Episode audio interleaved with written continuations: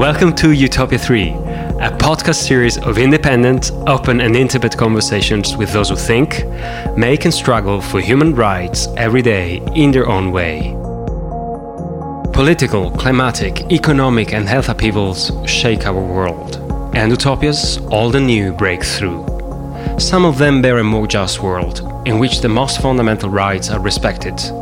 But as with all utopias, the glimpses we catch are elusive, sometimes chimeric, like music. What about our guests' motives? What about their personal trajectories and the meanings they give to human rights today?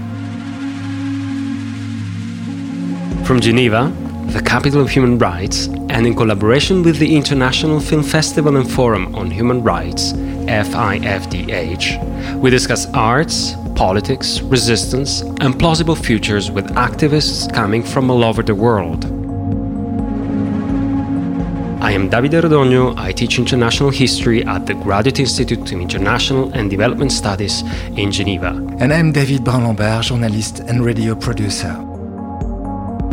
Utopia 3, creative lab and podcast recorded at the Spot Podcast Factory, is available on fifdh.org,